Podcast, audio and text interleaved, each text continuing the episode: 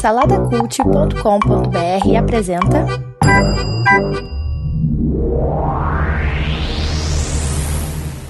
1995, o ano em que teve início a operação é, comercial da internet é, no Brasil. E aí, gente, vocês já usavam internet nessa época, hein? Tudo velho vocês aí nesse podcast. É. Falou o garotinho juvenil, né, cara? Internet. Essa internet que veio pra ficar, é, né? garotinho que nem, nunca escutou um barulho de um modem conectando, né? Pois é. eu escutei, cara, eu escutei, escutei. Ó, gravação do YouTube não vale, tem que ser na hora mesmo. Meia-noite. Como não, cara? Eu, eu, eu já fiquei depois da meia-noite e domingo, depois do, do meio-dia também, pra pagar um pulso só, pô. Tudo bem que eu não fiquei muito tempo com isso, tá? Mas eu peguei o final disso já, mas. eu não cheguei a usar em 95 exatamente, mas foi por ali. Eu acho que foi 98, talvez. Que idade você tinha, cara, na época lá? Uns 6, 7 anos? É, é, exatamente. O Felipe nem tinha nascido ainda, né, Felipe? Caraca, mano, eu tinha, eu tinha 3 anos, Coquinho, em 95, cara. É, praticamente um, um feto, um bebê. Oh, mas só para os nossos ouvintes aí, é, contexto, né, cara? Na, na época, até, até 95, a internet ela só existia nas universidades, né? Uhum. O uso, uso dentro das universidades. Aí, em 95 é que começou pro usuário comum, né? Era o início da internet aqui no, no Brasil, né? É, na, na verdade era só o provedor, né? A gente usava a linha é. telefônica e assinava o provedor, que dava muito problema com as empresas de telefonia. Elas não gostavam muito dessa ideia, não, de ter o sinal delas usados dessa forma. Essa internet aí é, é, era a internet raiz, né, cara? Praticamente a gente que é mais velho desbravou, né?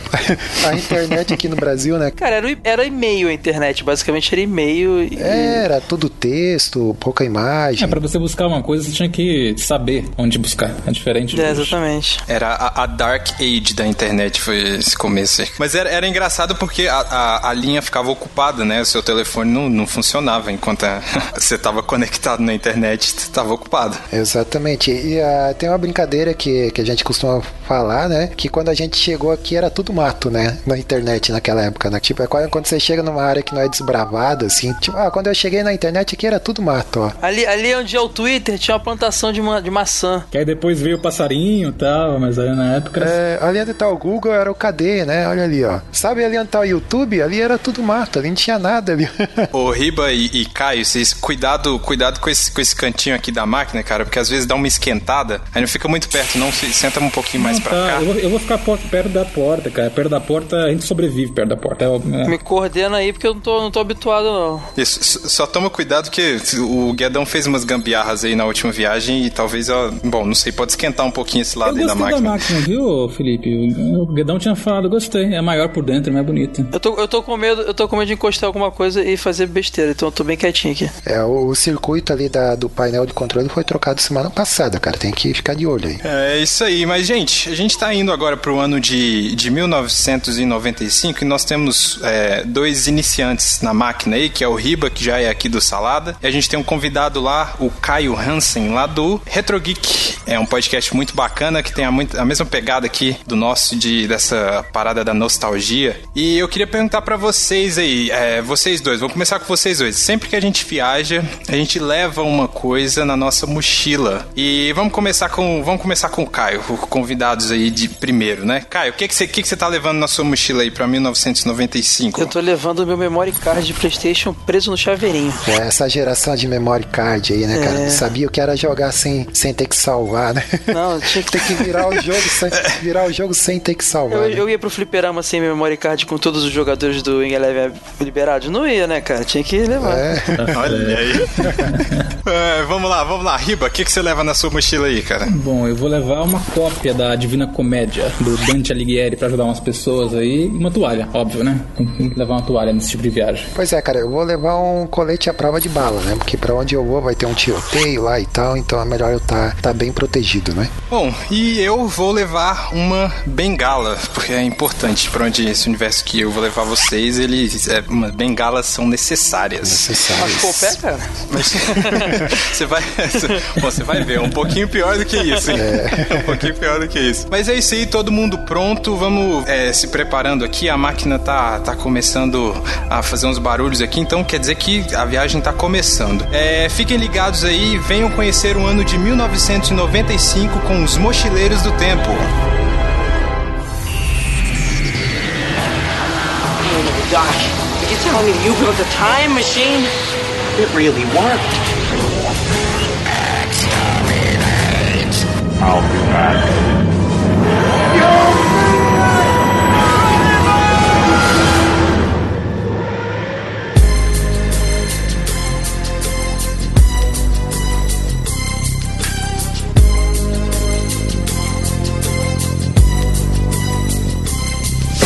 As I walk through the valley of the shadow of death, I take a look at my life and É realize isso aí, chegando aqui, vamos, vamos descer da máquina aqui e vamos fazer aquele reconhecimento que a gente faz antes para saber se a máquina não mandou a gente para nenhum lugar errado, para nenhum ano errado. Vamos checar se a gente tá realmente em 95. Vamos, vamos procurar um computador aqui, gente. Vocês estão Vamos lá, aqui, ó, aqui, ó, vamos lá. Vamos invadir a casa de alguém, vamos invadir a casa de É. alguém. Vamos invadir a casa do menino Guedão, né, cara? Do, do, do Guedão criança. É, Nossa, sem, ali, ca- cagar ali. na linha temporal, Vem Coquinho. cá- Vamos lá, É, hein? isso aí que eu ia perguntar. A gente pode criar assim um outro universo paralelo se mexer alguma coisa, né? Não pode. É, é melhor não. Não, pois a gente, a gente tem esse cuidado pra gente não se encontrar, entendeu? Pra, pra não ter esse problema. então vamos lá, a gente é, tem um computador aqui, vamos, vamos pegar esse computador aqui que. Vamos conectar aqui na internet aqui, peraí. Vamos lá, onde. Qual, qual site, hein? Que vocês sabem de algum site em 95 aqui, cara? Universo Que- Online. Universo Online. Ah, tá, Protótipo do UOL. Acho que um dos primeiros sites brasileiros, se eu não me engano, ou o primeiro, talvez, não sei. Tinha o AOL online também, né? Mas o AOL veio depois, a American Online chegou no Brasil depois. O Universo Ah. Online existia. É. Ele era provedor também, né? Mas É, é acho que a AOL tá? chegou aqui em 99 ou 98, algo assim. Olha aqui, cara, olha esse site novo de busca aqui. Ah, o Yahoo foi criado agora em 95. Depois o pessoal na nossa época não vai saber o que fazer mais com ele, mas tudo bem. O que mais que tem aí, gente? Que, que, que Olha vocês aqui estão na, vendo na aí? coluna, na coluna de esportes aqui, Botafogo campeão. Mas quem que liga, né, cara? O Botafogo Quem- campeão. quem- Pois liga, é, né? tá- ó, é uma pista de estar 95, hein? Olha a cotação do dólar. Olha a cotação do dólar. Menos de um real, cara. Caraca! É 95. É 95, certeza. Que saudade certeza. desse tempo, cara. Vamos ficar aqui, gente. Não vamos voltar pra, 2000, pra 2016, Ah, não. não sei não, cara, porque a inflação tá, tá sinistra também aqui, o Master System. Tantos, é, 12 URVs, 12 parcelas de uns 100 mil cruzeiros URVs, acho complicado. Cruzeiro? Caraca. Ah, não, Acho reais, que é reais, reais, for, é se for verdade. Cruzeiro, a gente tá no ano errado. Não, é reais, desculpa, desculpa, desculpa, tem razão, reais. Vamos lá, na, na música aqui eu tô vendo que o Foo Fighters lança o primeiro CD, cara. Olha aí. Quem se importa, né, cara? o- o Caraca, como assim, Ô, Coquinho? Coquinho, Coquinho, você só gosta de música nada, velha, né, né?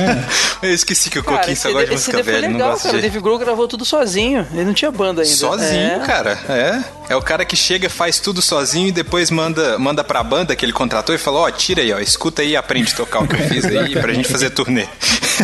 Olha aqui, cara, o Windows 95, lançado o Windows 95. A gente acessou, né, pelo Windows 95, né, cara? Olha. Exatamente. Olha esse íconezinho aqui no computador, Full Throttle. Esse jogo era bem bacana, cara. Foi lançado pela LucasArts. É um adventure game. Muito legal. E olha aqui, cara, tô vendo aqui na o Christopher Reeve, cara, no, nosso querido Superman, sofreu acidente aqui, ó, ficou tetraplégico, coitado. Verdade. Aí. Caraca. É, pior que é, cara, foi bem nessa época que caiu do cavalo lá. e- Detalhe que pra mim é o Superman definitivo, hein? É, cara, o melhor de todos, né? É um ano complicado, a estreia da Malhação, cara.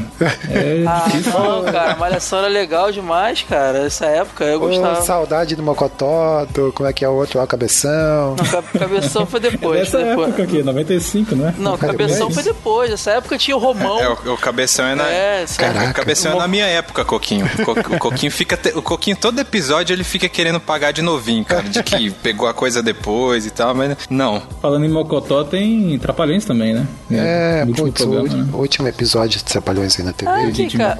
Olha que legal aqui, os horários do cinema aqui. Tá estreando o 007 GoldenEye, cara. Acho que é o melhor pra mim, 007 de todos. É o que eu mais gosto. Ah, pode crer, pode Nossa, crer. cara, tá estreando também Gasparzinho, o primeiro filme que eu assisti no cinema. Assisti esse ano, cara. Eu- Nossa, preciso tomar cuidado pra não me encontrar.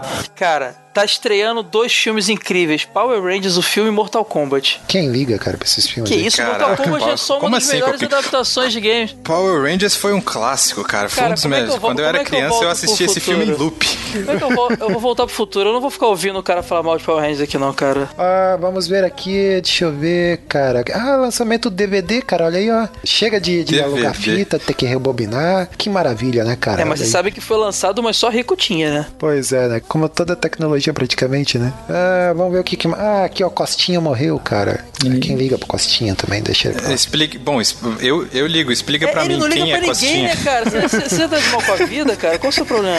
Um pouquinho, ele Coquinho tem um é assim. problema, né? É, o... Não, o Costinha era um grande humorista, cara. Ele é, tipo, ele tava... Não, o Co- o Coxinha era mais, era mais contador de piada mesmo, tipo. Ué, é, ué, ele tinha todo um trejeito e tal. Acho que ele chegou até a fazer a escolinha do professor Raimundo, Ah, se não me sabe o engano. que é triste, cara? Tá indo. ao- Esse ano parece que vai acabar mesmo os trapalhões, cara. O último episódio já foi anunciado aí. Isso, é verdade. Olha aqui, Mamonas Assassinas, cara, lança o primeiro álbum, né? O primeiro e único, né, cara? E o Guns N' Roses acabou, separou. E em 2016 eles resolvem voltar, né? Que, que ideia, Pois cara. a gente, tá, a gente tá bem no time aqui. Freakazoid, olha, tá na TV, passando agora. E pique cérebro também, é. Cara, acho que eu vou ficar assistindo TV. Aqui na 95. É o que eu gostava Tá, de tá- fazer. tá bem, tá, tá bem a TV agora, né? Na música aqui surge a banda Evanescence, né? Todo mundo cortando aí os pulsos. hein? Bom, acho que é isso, né, gente? É, a gente definiu que nós realmente estamos no ano de 1995 e agora nós vamos começar a viajar aqui para as nossas, para as obras, né? Que as obras escolhidas e para os universos dessas obras. Eu vou começar e a gente vai para nossa primeira parada aqui desse mochileiro. Só que eu quero fazer uma perguntinha antes para vocês. Alguém de vocês aí usa óculos ou Eu uso. todo mundo enxerga 100%? Caio. Usa Eu uso. O Caio usa. 100%? Só o Caio, só? Eu uso, mas só pra longe. né? É, eu também não, pra longe e eu, eu sou meio rebelde, eu não boto sempre não. A minha vista tá começando a ficar embaralhada aqui, cara. É porque você tá ficando muito velho já, né, Coquinho? Então já tá, tá na hora. Mas agora, imagina aí, vocês, vocês que usam óculos de vez em quando, ou vocês têm a visão perfeita, imaginem se de uma hora pra outra vocês começassem a enxergar tudo branco. Mas eu não tô falando de, de branco de leve, não, gente. É branco como se você estivesse preso dentro de um mar de leite. Imagina isso aí, hein? Você não consegue só branco, você só vê branco, como se tivesse uma luz estourando na sua cara. Vocês já imaginaram isso? Eu acho que a coisa que eu tenho mais de medo de todos de, de todas as deficiências é, a- é a visão, cara, de perder. Eu não sei, eu acho bem. Deve ser bem agoniante você não enxergar. Com certeza, cara. E, e isso é uma coisa bizarra e é isso que propõe essa primeira obra que nós vamos falar. E eu estou falando do livro Ensaio sobre a Cegueira, do José Saramago.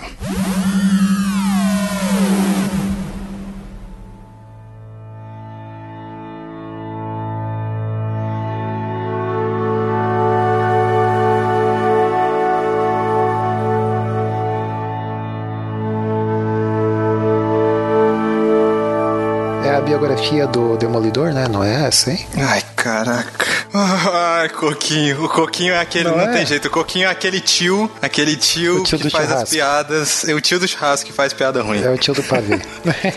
Mas é isso aí, gente. O, o livro Ensaio sobre a Cegueira, ele tá sendo publicado agora, aqui em 95. E ele, ele é uma obra escrita pelo escritor português José Saramago. Ora, pois. É, vocês conhecem? Conhecem a obra? Como é que é? Vocês já ouviram falar? Olha, cara, o Saramago, eu conheci ele meio que por acaso, assim. Eu tava na, numa livraria e eu tinha um livro dele lá que é o Evangelho segundo Jesus Cristo, né? Aí eu pensei, ó, título interessante, né, cara? Aí, beleza, comprei o livro e eu confesso que eu comprei meio gato por lebre, assim. Eu achei que era uma coisa e a outra totalmente diferente, sabe? Você achou que era de Jesus Cristo mesmo. É, daí começa a contar a história. É, é- é um romance, claro, né? Inclusive, Jesus, nesse, nessa obra ali, é, Jesus ele tem, tem um caso lá com a Maria Madalena e parará. Mas é, eu fiquei bastante intrigado com a forma dele escrever, né? Que ele escreve só usando ponto e vírgula, né? É Ele isso aí. Não, não, usa, não usa travessão, não usa parágrafo,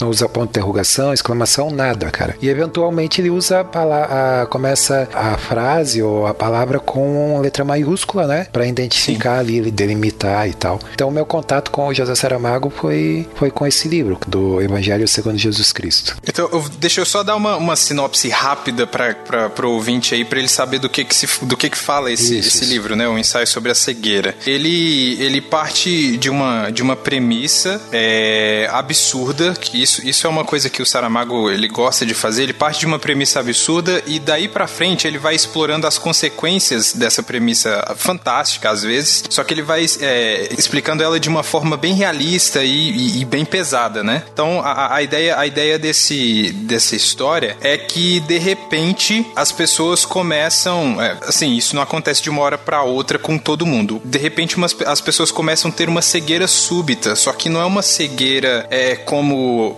as pessoas descrevem que é uma cegueira, porque a, a, cegueira que o pessoal costuma descrever a cegueira normal é que você vê tudo é, preto, né? Você não vê, você não vê nada. E essa cegueira dele é como se fosse, como se você colocasse um, um, uma luz bem forte no seu olho e você não consegue ver nada. Você só vê aquela luz, uma, uma parada bem branca. Por isso que eu falei que é, é uma frase que ele usa no livro, que é como se você tivesse mergulhado num mar de leite, né? Isso. Que é que você não, você não consegue ver nada, é só branco. E aí uma, é, isso começa a se alastrar, as pessoas começam a, a ficar cegas e, e ninguém entende por quê, e todo mundo começa a ficar cego, né? Então ele, ele parte dessa premissa e a ideia é ver como as pessoas reagem é, a isso e como que a sociedade fica depois, depois disso, entendeu? É, o governo ele manda as pessoas para quarentena né? Eles tratam como epidemia e a história toda se passa praticamente dentro de um, de um sanatório, né? Que, é, que eles usam como um sanatório que já estava abandonado e que eles usam para colocar o pessoal em quarentena lá, né?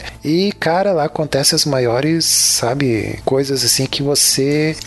É, atrocidades, né? É, você vai sentindo o peso da história, sabe? É, mostrando a natureza humana. E, na verdade, o livro é uma grande metáfora, assim, né? É, você consegue sacar Sim. isso logo no, nos primeiros ali capítulos. É, eu li eu li o livro agora para me preparando para eu não tinha lido ainda. Eu li me preparando aí para esse podcast, cara, e achei fantástico assim a, a, a, narrativa dele. Já conhecia a maneira de, de escrever do Saramago, né? Lembrando que o Saramago aí ele foi ganhou o prêmio Nobel, né, cara, de, de literatura, acho que foi em 96, se eu não me engano. Ou 96. Foi em 98. 98, 98 ele ganhou. 98. É, 98. Eu queria tirar uma dúvida com vocês. Eu nunca li Saramago, assim, é, eu só sei da personalidade dele e assisti o ensaio sobre o cegueiro, o filme. Eu, é, ele escreve dessa forma por alguma forma de ignorância ou é um, uma estética mesmo dele? Ele tenta passar algum, alguma sensação com isso, talvez de agonia. Ele, ele usa isso para todas as suas obras, ou é só no caso do ensaio? Coquinho, diz, diz aí porque você já leu dois, eu sim, só li sim. esse. É, eu, é, esse é o segundo livro dele que eu leio, né? Eu creio que ele usa esse tipo de, de linguagem para todos os, os demais livros dele, né? E, e o interessante, cara, apesar de ele não usar ponto de exclamação, é os, os, pontos ortográficos que a gente conhece, é, a, a, a, leitura é totalmente fluida, assim. Você consegue entender exatamente quando é uma pergunta, quando é uma exclamação, uma afirmação. É, é, é fantástico, assim, a maneira como ele descreve. Ele é muito bom em descrever as cenas. Isso é uma coisa que ele Sim. faz assim com uma excelência. É, então é, é, um estilo próprio dele, cara. É algo que eu nunca tinha visto assim. Achei bastante interessante. O fato de ele não usar pontuação e tal, e mesmo assim uh, tornar a leitura entendível, sabe? Uhum. E, e, e é, é, engraçado a estética do livro dele, é, é, é, assim, você pega o livro, ele não tem número de capítulo, ele não tem nome de capítulo, ele começa, ele é dividido, assim, em parágrafos, praticamente, e são parágrafos longos. E, e no começo, a, a primeira, porque eu, eu reli ele para pro podcast e tal, na primeira vez que eu li, você se sente um pouco, é, você demora um pouco para acostumar, mas depois que você pega aquele estilo de leitura, cara, você vai embora. Porque a história, o jeito que ele consegue te colocar dentro da história é, é muito envolvente, cara, e você não consegue parar. É, o único detalhe é que é em português de Portugal, né? Uhum. No começo, para quem nunca leu nenhum livro na, nessa linguagem e tal, é meio esquisito, né? Que tem realmente umas palavras ali que, apesar de ser uma língua, nossa língua mãe, é, tem algumas palavras que são bem diferentes. Por exemplo, eu anotei aqui retrete, né? Eles chamam retrete, na verdade, é privada, né? Privada do banheiro. É. é camarata, camarata é tipo um, uma enfermaria, né? Um quarto, assim. Tipo local. Em vez de usar local, ele usa a palavra sítio. Tipo, ah, não, não encontrou um sítio para ficar. Que é da onde vem também a palavra site, né? Isso, exatamente. É. é por exemplo, a cumprimento, eles falam no, no plural, tipo, boas tardes, né? É. Então, é, no Brasil tem... antigamente falava boas tardes. É. então tem umas... A gente deu uma, uma assim. simplificada no português também com o tempo aqui. Cara, o livro assim é, um- é uma grande crítica social, né, Felipe? É, fica bem visível assim na, na história que ele conta. E, Sim. e, cara, é interessante porque você vai se envolvendo com aquele universo e assim as coisas só é, começa a degringolar, né? Tipo, é, eles colocam o pessoal em quarentena lá, é, jogam comida lá de qualquer jeito e o- todo mundo cego lá dentro tem que se virar. E a única pessoa que enxerga, que, que o Felipe esqueceu de, esqueceu de comentar, Isso. que é a esposa do, de um oftalmologista, né? É porque, na verdade, a história ela gira em torno de, acho que, seis personagens principais, né, Felipe? Eu acho que é isso. É, eu acho que sim. É, tem a. E é engraçado que é, nenhum personagem tem nome. Isso tem, tem um motivo para eles não terem nome, né? Por exemplo, tem o, o médico, que ele chama de médico, tem a mulher do médico, que, né? Tem o primeiro cego, que é o, o cara lá no começo do livro, lá que ele fe- fica cego, que daí ele vai no oftalmologista lá, que é o médico e tal. Tem o, os outros. Tem o cara que, a- que ajuda ele no primeiro momento e, e, e rouba o carro dele Rouba o depois carro que. dele. É. Daí lá no consultório, que são esses personagens que, que acabam ficando sendo focado neles, né? No consultório tem um homem lá que tá esperando uma consulta com um tapa-olho, que daí ele cha- chama o homem da venda preta, né? Aham. Tem a, Tem, uma, tem uma a prostituta. prostituta que ela usa óculos escuros, aí ela é a rapariga dos óculos escuros, né? Tem o garotinho estrábico, que também tá lá esperando pra consulta. E quem mais, cara? Depois tem a secretária também. É, mas o- o- a história gira em torno mais, mais deles mesmo, assim. E tem a esposa do primeiro cego, né? Então todos os personagens são é, sempre tratados. É o primeiro cego, é o médico, é a esposa do médico, é a moça, a rapariga dos óculos escuros, o garotinho estrábico e o homem da venda preta, né? O velho. Isso, o, o legal é que, por exemplo, ele não dá nome ao personagem, mas ele coloca alguma característica muito única daquele personagem e toda vez que ele fala daquela característica, você já sabe de quem ele tá falando. Ele não precisa, não precisa dar um nome pra aquele cara, né? E o detalhe é a escolha, né, do- dos personagens, porque você tem ali um médico, tem uma prostituta, tem lá um senhor de idade, tem o garotinho e tal. Então isso no, no, no contar da história, cara, vai mostrando assim que numa situação daquelas não importa o, o título que você tenha, estudo, tá todo mundo na mesma situação, né? Porque o detalhe da, da, da história que vai contando é, é que as coisas vão ficando bem complicadas, né? É tipo quase que um apocalipse zumbi, assim, né? É, cada um lutando pela sobrevivência. E, e o detalhe é assim, cara, quando você pensa que não pode piorar, as coisas pioram. Então é, o ser humano vai chegando lá no fundo do poço, sabe? Aí entra muito em discussão qual é até onde vai a dignidade humana, sabe? Cara, é, é uma obra excelente, assim, vale muito a pena pra quem ainda não conhece, né? O, o Caio comentou, é, eles fizeram um filme, eu não me lembro qual que é o ano que, é, o- que, é o, que o, o Fernando Meirelles adaptou isso É, pro dois, cinema, né? 2000 e alguma coisa, 11. eu acho que é. Isso, e o nome do filme ficou Blindness, que é cegueira só, né? 2008. Só que eu não vi o, eu não vi o filme. Vocês, quem vocês viram? O Caio viu? Quem mais viu aí? Eu vi também, cara. Eu vi só o trailer, não cheguei a ver, não. Olha, eu, eu assisti, mas eu, não é um filme que. Eu não lembro de tantas coisas do filme, não sei. Não, não marcou tanto. É, eu, eu sei que o próprio Saramago gostou do filme. Ele falou até que gostou, que viu É, os personagens dele ele no era- filme. ele era vivo ainda, é verdade. É. É, eu acho, cara, que ele falou por educação, cara, porque Ah, é? não é possível que o autor, o autor do livro tenha gostado daquele filme, assim. Se bem que eu sou meio chato por natureza, então. Eu não gostei. Eu, eu, eu lembro que eu não gostei do filme, pois é. Por não, isso que. É, porque assim, ó, é, é aquela, aquele velho problema da adaptação, né? Eu acho que o, o Meirelles, ele fez umas escolhas muito ruins, assim, do que pra colocar no filme, sabe? Tirou muito do peso dramático, assim, da, da, da obra, né? E não sei, cara, se foi porque tava tudo muito fresco ainda na minha, na minha cabeça, porque eu acabei de ler o livro essa semana e ontem eu assisti o filme, né? Cara, infinitamente, assim, o livro é bem melhor. O, o filme, ele tira muito do peso dramático, tem muita coisa que, pra quem não leu o livro, não vai entender nada, sabe? E as melhores falas e, diálogos assim do livro é, não estavam no, no, no, filme, sabe? Ficou uma coisa bem passando, assim, cara. Eu gostei. Então, no eu... filme, eu gostei muito do. a estética do, dos locações, assim. Que... Ah, putz, isso é de admirar, assim, é, cara. Ele mandou bem, que é quase um, um apocalipse zumbi, assim, o visual, porque carros batidos, coisas largadas, pessoas ficaram cegas e pessoas andando na rua sem rumo. A vibe do livro é bem essa, né? Porque, por exemplo, a, a galera começa a ficar cega no meio da rua e, tipo assim, imagina você no centro, não sei, é, não sei se vocês moram em cidade grande e tal, mas vamos imaginar uma cidade grande aqui, é São Paulo. É imagina. Interior, né? O Felipe é do interior. Só tá com esse cigarrinho de paia lá. Né?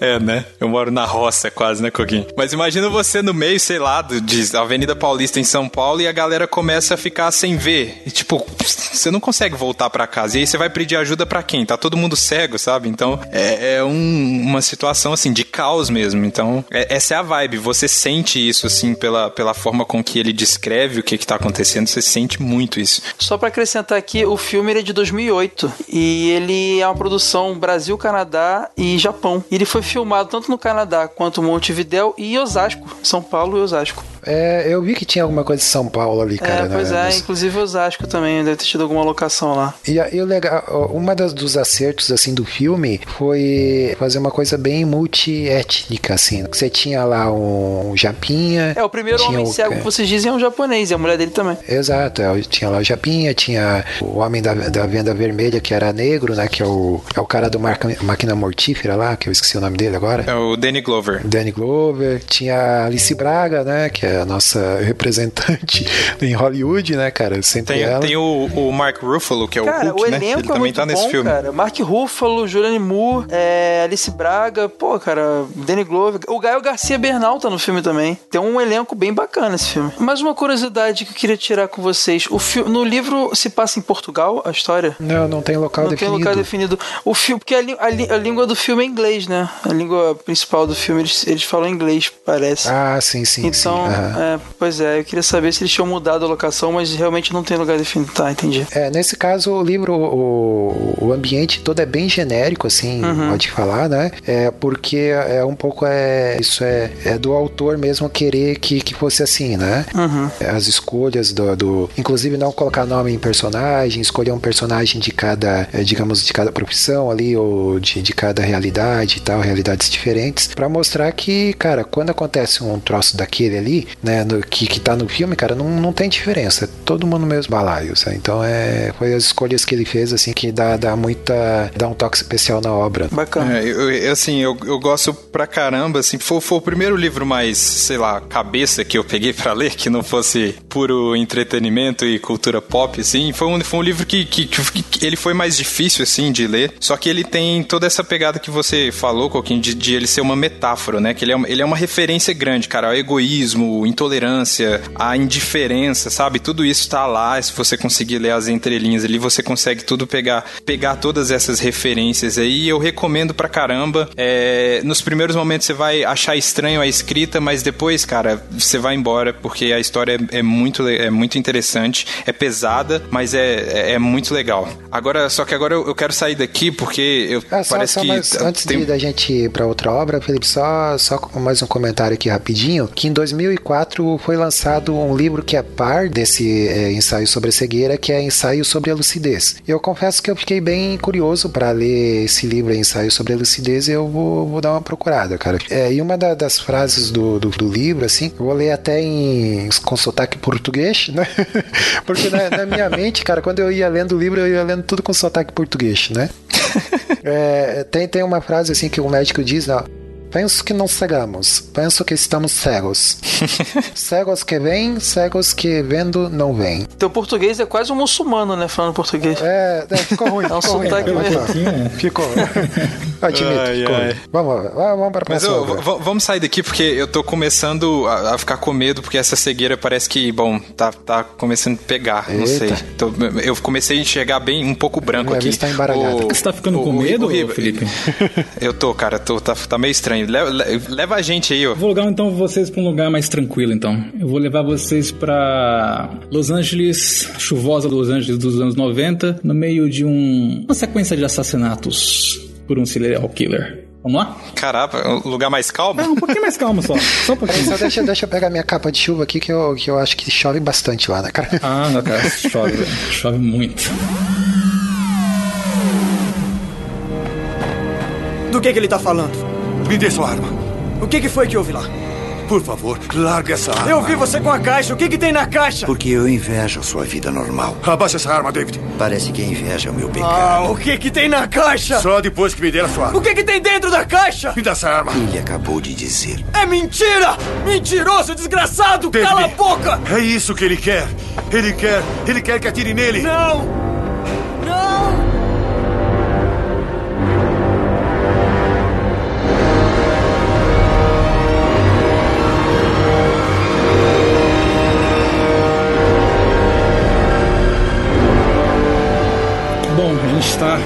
Aqui em Los Angeles. Cara, vocês já pecaram hoje já? Oh.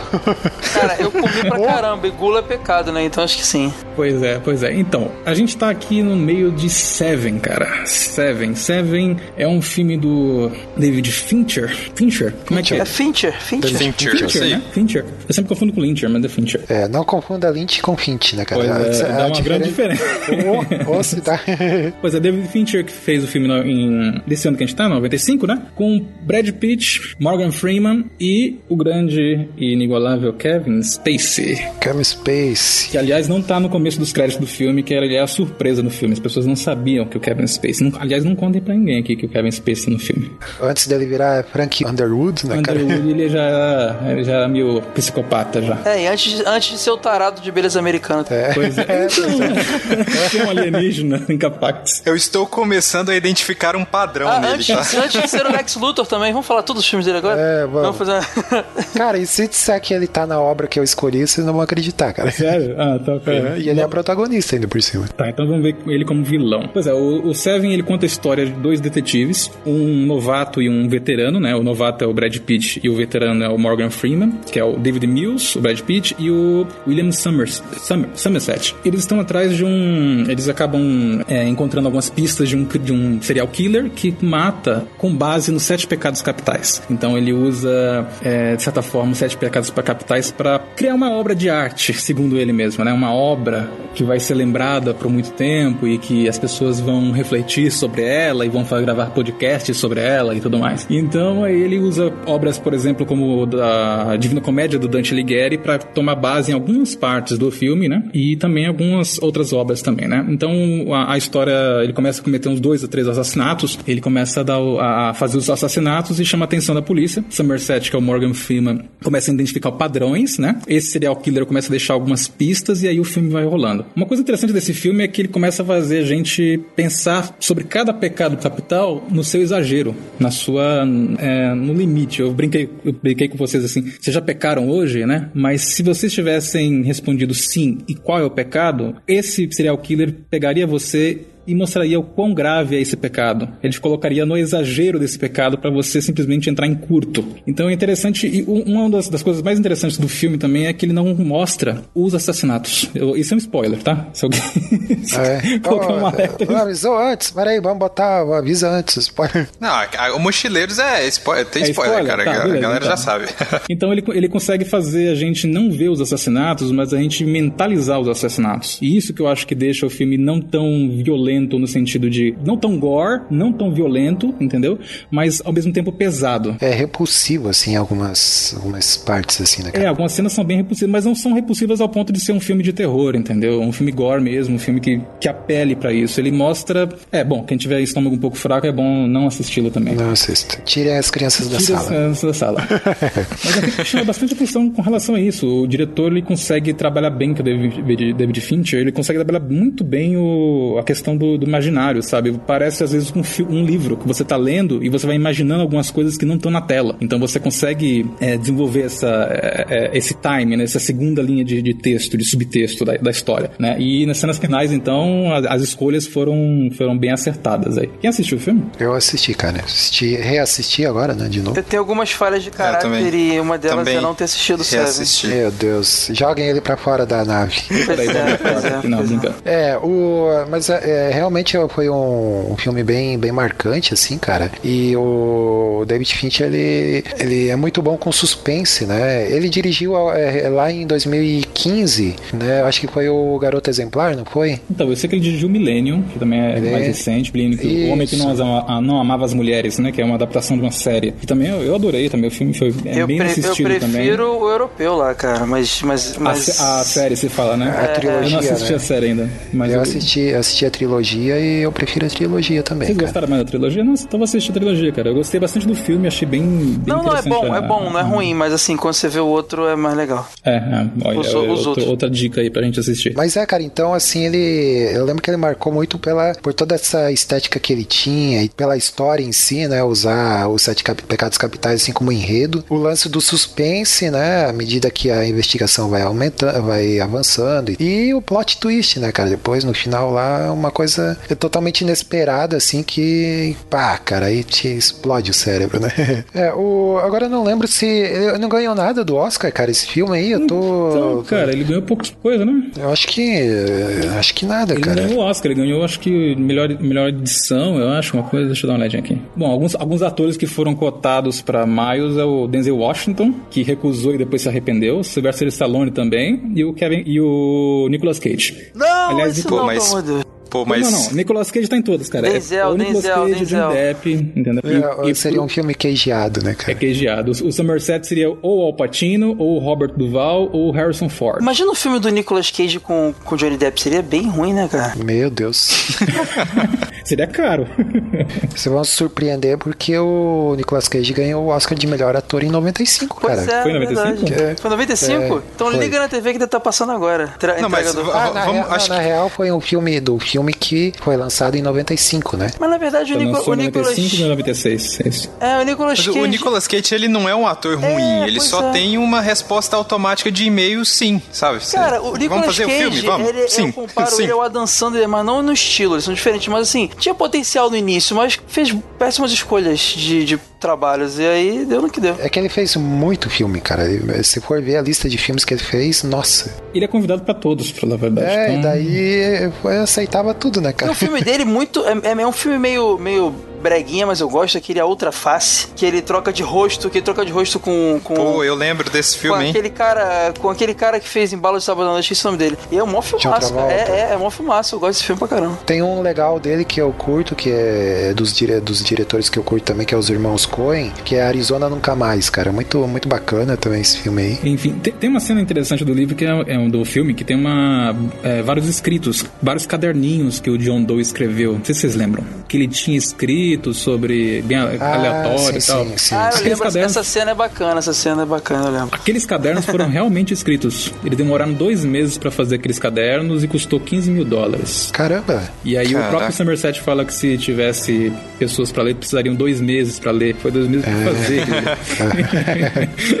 é curiosidade. Tipo, cara, gastaram 15 mil, cara, pra escrever os livros que não aparece quase nada no filme. Mas é isso aí, cinema, gente, é Hollywood. É, tinha dinheiro sobrando, Tinha né? dinheiro o que, é, o que, que tem essa verba aqui? Ah, tá sobrando, vamos gastar então com isso. né? Mas é um filme que faz refletir, cara. É um, é um- é um filme que faz refletir justamente porque, apesar, apesar dos Sete Pecados Capitais serem uma coisa bem católica, assim, e, e serem mais seguidas, mais, mais observadas pelo católico como sete do que outras, outras vertentes cristãs, é, uma- é é interessante ver como a, a humanidade, de certa forma, realmente comete problemas nessa linha, né? Você percebe que os exageros são mais ou menos nessas linhas desses, desses pecados, né? Sim, sim. Gula, é. avareza, preguiça, luxúria, soberba, inveja e ira. É, e ele tem um quê é, de carrasco ali, de, de, de julgar e De tal. justiceiro, também, né, cara? Eu cito ele Justiceiro, justiceiro, é. é. É, se você vê, se você vê o Somerset também tem um quê também. Ele não gosta daquela cidade, também se sente incomodado. De certa forma, ele entende um pouco John Doe, entendeu? Uma analogia que eu faço é, é com aquela série Dexter, já, já viram Dexter? Uhum. Que ele era, um, ele, ele era um serial Já, killer já que foi condicionado, treinado pra caçar serial, serial, serial, serial killers. E aí. Serials. Serial killers. Seri, é, seri é serial serial killers. Kellogg's Killer, Não. Killers. Do serial matador, né? killers. Mas então, ele é tipo condu- condicionado a pegar gente ruim. Então é meio que isso. Ele, ele é um serial killer, mas ele acaba condicionando pra. Mas ainda sobre o, o David Fincher, cara, eu, eu gosto muito da, da forma como que o, o- ele coloca. Ele te coloca dentro daquele ambiente meio. Quando você assiste fi- filme do, do David Fincher, você, você não quer estar naquele universo, sabe? Você pensa, putz, eu não queria morar nesse lugar, sabe? Eu sinto isso com Seven, sinto isso com o Clube da Luta, que também é dele, sabe? Aquele negócio que você fala, caraca, que esse lugar seria uma merda morar aí e, e tá nesse, nesse universo, sabe? representa o mundo podre, né, cara? É tudo muito Sim, humanidade. sim. E ele retrata isso muito bem. É. E olha que ironia, né? Que mundo podre. É, no, no primeira versão do roteiro, na, na, versão do roteiro mesmo, o roteirista ele colocou uma frase antes de começar o roteiro que é a seguinte: é de Ernest Hemingway. Ele fala: O mundo é bom, é um local bom e merece ser lutado, né? É da gente lutar por, né? Por fighting for, né? Então é engraçado, né? Que o roteiro nesse sentido e você vê a história totalmente. É que talvez não seja o mundo podre, sejam as pessoas, né? O Clube da Luta é bem isso, são as pessoas que são. Mas, caraca, vamos, vamos sair desse clima pesado? É, tá, tô ficando já constipado Tá ficando aqui. molhado, né, cara? Tá Muita chovendo chuva caramba, aqui, cara. caramba. Caio, leva a gente pra um lugar de felicidade e diversão. O que, que você É minha acha? vez de dirigir agora? Posso dirigir? Então tá. É você, manda ver. Vai. A gente vai para 90, a gente vai para o mundo inteiro em 95, porque em 95 tava tendo o lançamento mundial do PlayStation.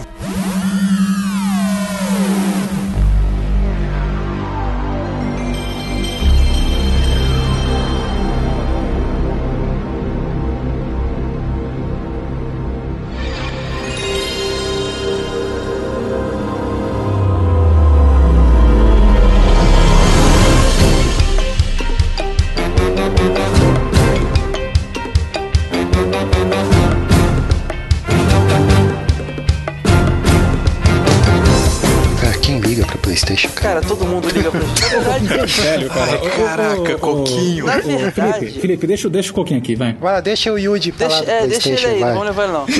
A gente vai jogar lá é, The King of Fighter ele fica aí olhando. É, na verdade, em 94 foi lançado no Japão e no resto do mundo em 95. O PlayStation, cara, acho que todo mundo da nossa geração que era tava vindo ali do, do Super Nintendo Mega Drive e fins, ficou maluco com o PlayStation, né, cara? Principalmente pela grande biblioteca de jogos, cara. O PlayStation era, era um console. Vou contar pra vocês um pouquinho da, da origem do PlayStation, talvez vocês saibam. É uma história que tem sido bem abordada recentemente. O PlayStation ele surgiu é, na época que o Super Nintendo tava buscando um add-on de, de, de CD para pro console, porque a Sega Mega Drive tinha o Sega CD e ele queria lançar esse add-on pra poder lançar jogos em CD com mais qualidade. O, a onda do CD tava começando. Tá, só por curiosidade, então, o PlayStation ele não foi o primeiro é, console com CD a ser lançado? Já tinha outro antes? Tinha, tinha, já tinha o Sega, Tinha o o- Sega CD, já tinha Ah, o Sega o, CD. o, o, O Sega Saturn veio depois? O Saturn veio depois. E na verdade ele era pra ser um add-on, né? Ele ia ser um acessório que ia acoplar no Super Nintendo, a parceria entre a Sony e a Nintendo, pra ter esses jogos com mais qualidade. Só que a Sony ela quis uma porcentagem em cima das vendas dos jogos e não só criar o hardware, mas em cima do. Show me the money, né, cara? E aí, de repente, quando ela foi reparar, a, a- a Nintendo tava começando uma conversa com a, com a Philips ali e tal. E aí, de repente, eles lançaram o seu, o seu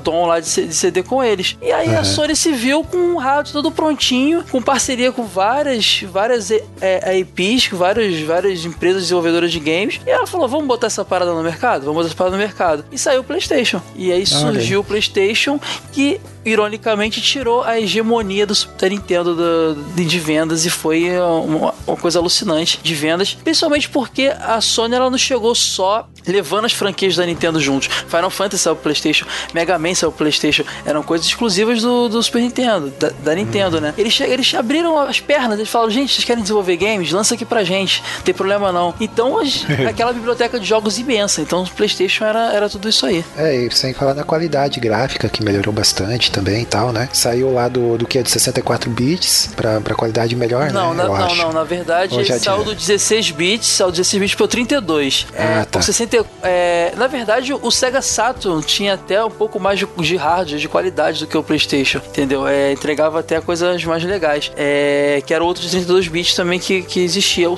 o 64 bits era o, o Nintendo 64, que era da mesma geração, mas saiu alguns anos depois. Por isso que ele saiu com mais é. qualidade. Mas de que adiantava também, né? O Nintendo 64 tinha muita qualidade, mas tinha poucos jogos marcantes. É, uma das coisas do PlayStation que eu lembro é justamente isso, a jogabilidade. Você tinha realmente Sim. bastante jogos bons, né? Gostosos de jogar e diferentes estilos também, né? Não É, só. foi a primeira vez que você conseguiu ver os jogos de arcade sendo bem representados nos consoles de mesa. Os King of Fighters, os Street Fighters Alpha eram muito similares ao- aos, aos que se jogavam no fliperama. Então, poxa, isso, isso mudou bastante. Porque assim, o PlayStation era, era o início daquela geração do poligonal, né? Então a gente tinha muito jogo, o primeiro Resident Evil, que são jogos datadíssimos. Mas em compensação, saiu pro PlayStation muito jogo em 2D com a processamento do PlayStation. Então você tem os Mega Man X do PlayStation, são coisas lindas. Você tem é, é, é, os, os jogos de luta que são lindos também. Então tudo que era, que era lançado em 2D, naquele estilo antigo, era muito bonito. E o poligonal tava começando, tinha que ter e tudo mais, mas é, tudo datou bastante. É, ficava mais lindo também naqueles monitores anti... nas TVs antigas, né? Por causa do número de linhas, né? Ou, Ah, eu fui colocar no emulador hoje pra ver, dar uma olhadinha, poxa vida. Se você liga o PlayStation numa TV LCD, meu, meu irmão, vai ficar uma coisa horrível. É, eu não, não cheguei a, a jogar porque eu era pobre, né, cara? Não tinha, não tinha como, né? o único videogame que eu joguei bastante, que era do meu irmão mais velho, o Master System, né, cara? A gente tinha três fitas só, né? Tinha o Castle of Illusion, tinha Zone Fantasy, acho que é, e o outro California Games, cara. É o único videogame assim que eu joguei bastante e tal, mas fora isso, aí depois eu fui mais quando tinha, eh, ganhei um PC e comecei a jogar mais PC, mas de console assim, realmente eu sou bem bem noob, cara. Joguei É, você, deve, assim. você devia ter Phantasy Star, que era um RPG de Master System bem, bem bombado. Master System tinha bastante Sega. Tinha, cara, era aquele sonzinho assim que era uma satisfação, né, cara, quando ligava e tal. O somzinho de satisfação do PlayStation é quando ele dava. Ele conseguia rodar o CD. Ele, ele, É. ele parecia, né? PlayStation e tal, aí você esperava aquele plim pra dar o. Os primeiros, os primeiros Playstations tinham um canhão de acrílico muito frágil. Então, com o tempo, ele ficava meio bambo e por isso que quando todo mundo girava, botava os joguinhos de coisas pra baixo.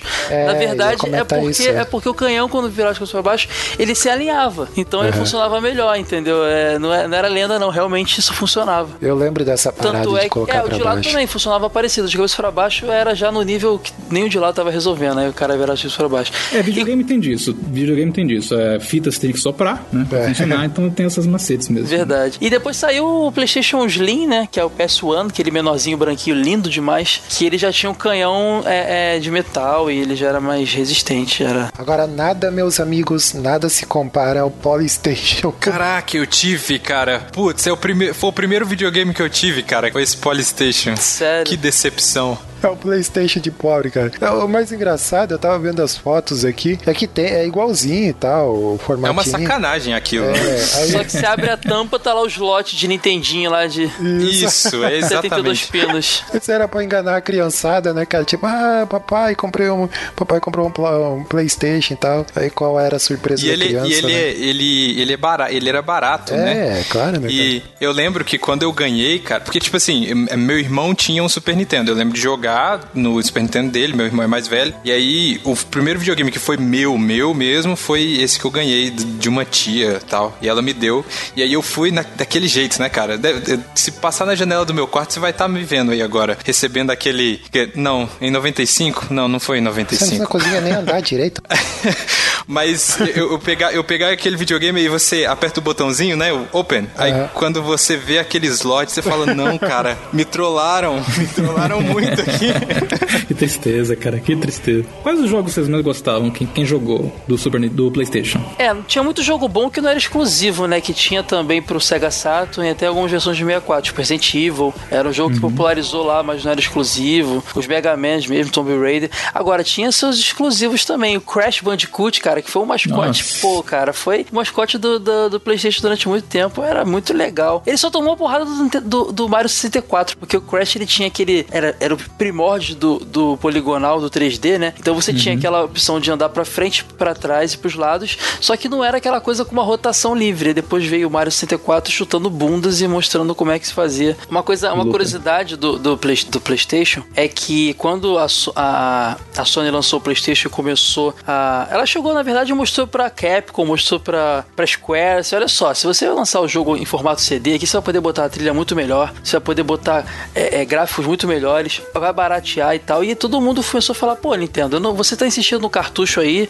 que foi o Nintendo 64, eu vou fazer lá com, com, com a Sony e perdeu essa, essa exclusividade de muitas, muitas empresas. Uma delas foi a, a Square, que existe uma demo circulando no YouTube do Final Fantasy VII pro 64, que é- não era uma coisa tão bacana, e não rolou. E aí saiu o Final Fantasy VII pro PlayStation, que, cara, é o Final Fantasy lendário, né, cara? É o mais famoso de todos, que é a história do Cloud. De- teve spin-off, teve diversos joguinhos, teve um joguinho de tiro, teve joguinho de kart dos Chocobos. Teve, é, é, Teve filme, né? Teve um- um longa-metragem, filme- é, a, um filme- a é, continuação. longa-metragem. A continuação foi no longa animado, bem bacana também, o Advent, Advent Child. Então, assim, até hoje, e vai, e vai rolar agora, foi anunciado na E3 re- retrasada, o remake, né, cara? Vão fazer pra geração nova o Final Fantasy VII Remake. Pelos vídeos dos CGIs que foram passados, é, puta, a coisa tá linda demais. E realmente é um Final Fantasy que tem um roteiro muito bacana. Então a gente espera. é, é, então é, é mais uma lenda que rolou, mais uma coisa lendária do PlayStation, Final Fantasy VII. Só pra finalizar do PlayStation rapidinho, é que ele foi famoso no mundo inteiro por essa variedade de jogos. E ele foi muito famoso em mercados emergentes, como o Japão, ou, perdão, como o Brasil, Índia, pela pirataria. Pirataria era muito fácil na época fazer pra piratear. Então isso foi no Brasil, principalmente, foi um um jogo console muito vendido por isso. Você ia na feirinha de rua, você voltava, você ia com 50 reais, voltava com 100 jogos, uma bacia cheia de, É. de jogos. Entendeu? Então, é, por isso foi, ajudou muito a, a popularizar o PlayStation no Brasil. Então é isso, meus jovens. Vamos sair dessa jogatina aqui, que tá todo mundo ficando viciado já. Olha aí, vai estragar a televisão. Coquinho, você é Né, velho, ficar Coquinho. ligando, a- ligando aí na televisão, aí vai estragar a TV, né? O- Estraga a TV, né? É, a- a- Tinha essa lenda, Mas né? não, mas não era pais. lenda não, estragava sim. depois, eu, po- depois eu posso explicar com calma se vocês quiserem em outro momento, mas estragava mesmo, isso não é, não é lenda não. Vamos gravar um podcast sobre isso, cara. Desvendando mistérios da humanidade, né? Mas é isso aí, ó, pessoal. Legal essa jogatina aí. Eu, eu não tive. Uma pena que eu não tive a oportunidade de, de viver essa época aí de jogatina e tal. Eu lembro que eu jogava muito fliperama, né? Fliperama eu era viciado. Eu até quase vendia alma pra, pra comprar fichinha pra jogar. Sério, era um vício triste. Mas enfim. Vamos lá, Eu fiquei, vamos... aqui no, eu fiquei aqui no canto também, porque eu não sou muito gamer, então eu tava aprendendo um pouquinho com vocês aí. Mas muito bom, cara. O Caio trouxe um panorama histórico bem, bem bacana aí do PlayStation e tal. Mas vamos sair, vamos, vamos agora. Vamos voltar pra Los Angeles, né? A gente tava lá. Será que, será que já parou de chover lá em Los Angeles? É, não, já parou, cara. Já tá um, um clima mais ameno, né? Vamos pra Bahia de São Pedro. Posso ficar aqui jogando ou tem que ir também? Tem que ir, né? Não, vamos junto, Ah, então cara. tá bom, vamos, tá temos bom. até que. ir, Vou dar não- não pausa, tem vou dar opção. pausa aqui. Isso, salva aí no memory card. É. Oh, ainda bem que você trouxe o memory card, É, né, cara? pois Aí, é. Boa escolha. então vamos pra Bahia de São Pedro, cara, em Los Angeles, onde houve um grande massacre, né? Um tiroteio entre bandidos, né? E vamos lá, vamos para o universo de Os Suspeitos.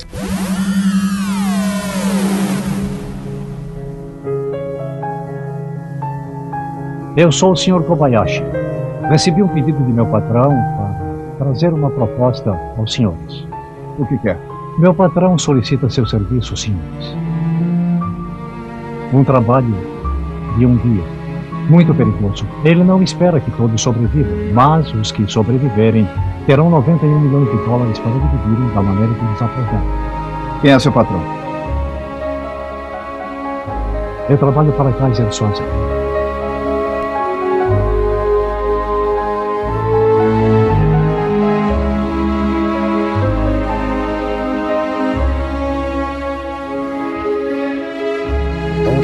Energy dirigido pelo glorioso, que é o Brian Singer, né, cara? Que o nosso amigo aqui em off já falou que, que adora ele, né? O Caio falou que adora ele, que foi o segundo trabalho do Brian Singer aí no cinema, né? Ô, Caio, antes de, de eu começar aqui, cara, destile um pouco do seu ódio sobre Brian Singer. Cara, é o seguinte, é, eu sou. Pô, ficou, dirigiu o X-Men, cara, olha Pois aí. é, pois é, pois ama é. Eu sou, eu sou muito fã de quadrinhos e, eu, eu não Uhum. sei se eu assisti alguma outra coisa do Brian Singer que não tenha sido super-heróis. Talvez sim, mas eu não, não sei. Super-Homem e Retorno. Pois é, então, ele fez, ele também. fez muito, ah, ele cara, fez não, muito não, mais cê, cagadas cê não, do que coisas boas. Você não tá assim. tentando salvar o Brian Singer citando Superman no Retorno, né? Pois é, tô só enchendo a lareira aí. Ele já começou a mostrar é, que ele não respeitava o cânone dos quadrinhos, tanto no X-Men 1 quanto no 2. Ei, mas como eram bons rage, filmes, cara. assim, enganava. Agora, quando chegou o 3 o Superman Retorno, meu irmão, aí não deu não. É, então, cara, mas é assista os Suspeitos, você não assistiu ainda, né? Não, não chegou a ver esse filme, não, né? Não, não. Então, eu, sugiro, cara, assista os Suspeitos que pelo menos você vai gostar talvez um pouquinho mais do, do Brian Singer, né? Tá, é, também, assim, o roteiro ajudou bastante, cara. Esse filme, eu trouxe ele aqui justamente por isso, né? É um filme que ganhou o Oscar de melhor roteiro. Quem escreveu esse roteiro aí foi o Christopher McQuire, provavelmente irlandês, né? Com esse sobrenome. Então, o filme ele conta a história, cara, de cinco, cinco suspeitos, né? Que são presos por um determinado crime e tal. Eles são colocados cinco na, na mesma cela. Dali começa a se desenrolar a história e tudo mais. E o legal desse filme é que ele tem meio que, que uma narrativa tarantinesca, assim. Ele começa do final, aí ele vem pro presente, aí começa a contar a história toda e tal, e vai desenvolvendo. E quem tá nesse filme aí, um dos protagonistas, né? É o querido Kevin Spacey, né, cara? Spacey. Tá aí, olha aí, ó. É, e o quem deu pra ele o Oscar de melhor ator coadjuvante, cara. Esse ano o Kevin Spacey, então, tava com tudo, né? É, tava com tudo, rapaz. Então ele interpretou o personagem Roger Verbal Kint, né? Ele faz o papel de um, de um aleijado, né? De um, de um deficiente no, no, no filme. Ele é bandido também, é trapaceiro e tal, golpista. E ele quer, é, ele começa a arquitetar todo um plano lá. E daí, assim, aconteceu esse massacre lá no início do filme. E ele tá sendo interrogado pelo detetive e tal. E ele vai contando toda a história, né? Do, do, do que, que aconteceu e tudo mais, porque ele é o único sobrevivente desse massacre, né? Então ele tem que contar o que, que ele tava fazendo lá e tal, como é que ele sobreviveu e parará. E a mágica do filme tá toda, tá toda nesse suspense, né? Porque você vai. Ele vai contando a história, a história vai ficando complexa. Tem um personagem muito misterioso lá que é o Kaiser Sose, né? Que é um bandidaço assim, é, muito temido, né, cara? O cara, esse, esse cara é lendário, né? Então gira em torno de toda essa história. E, e até assim, é, esse filme, esse título, Os Suspeitos, não dá para confundir com outro filme que tem esse mesmo nome, o nome exatamente igual, que é um filme lançado em 2013 que tem lá o Hugh Jackman. É, só, que o, o, os nomes deles em inglês são diferentes, né? é, né? Mas é. em português eles traduziram do mesmo jeito. É, esse que eu, que eu tô falando aqui de 95, esse é The Usual Suspects. Isso, é. Isso. E o outro lá é. Putz, Prisoners. Cara. Prisoners, exatamente. Prisoners também é bom, cara. Não, é um thriller assim, meio terror e tal. É, é bacaninha também, cara. Vale, vale a pena ir assistir. Mas então, assim, cara, eu escolhi porque esse filme. Assim, ele não foi um blockbuster na época, nada demais assim. É, esse é o tipo de filme que não dá para contar muita coisa porque acaba perdendo a graça, né? É, sim, eu, sim. Eu, eu, eu, comparei ele assim, em termos de, de, de suspense, plot twist, mais ou menos como o sexto sentido, sabe? Aquela sensação de quando você assiste a primeira vez, aí no final você tem aquele plot twist assim que, putz, cara, te explode o cérebro. Aí você assiste de novo, aí você vê, putz, tava tudo ali, sabe, cara? E é interessante assim que daí o Brian Singer ele vai te dando várias pistas e tal. Aí você termina de assistir e você fala, um seu safadinho, né? Tu tava dando pista ali que a gente nem percebeu. Então, assim, o mérito do filme é, é, todo esse, assim, cara, de desse suspense, do plot twist, né? As atuações também muito boas, sabe? Uhum. Então, cara, é, vale, vale a pena esse assistir esse Ele filme. Ele tem aquela cara. cena do pôster deles lá, que eles estão em pé no...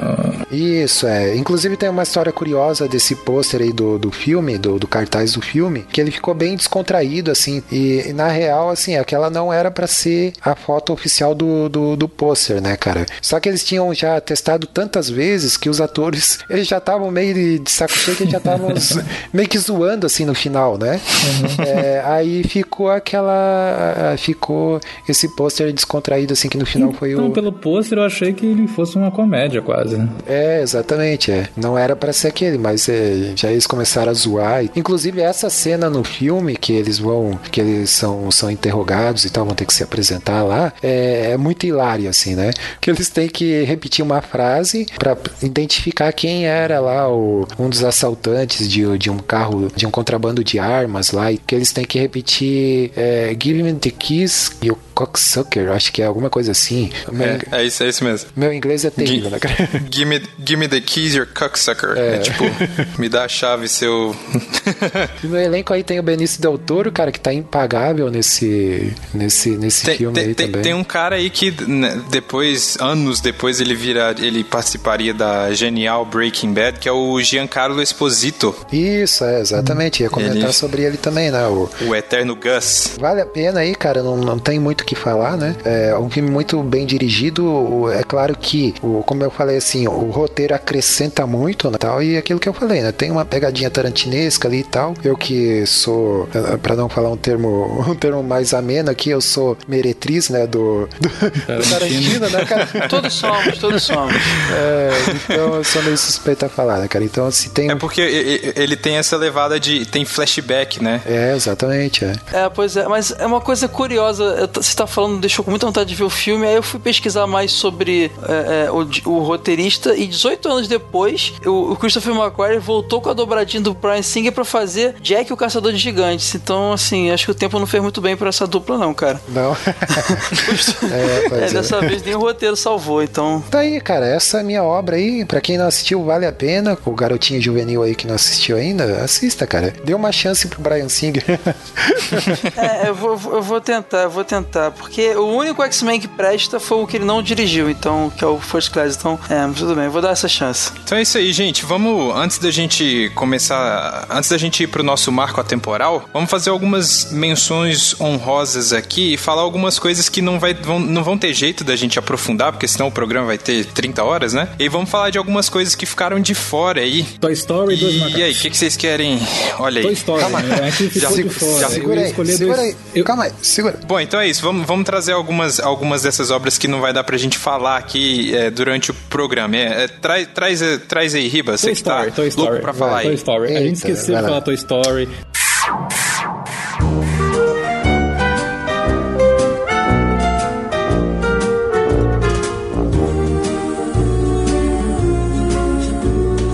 You've got a friend in me.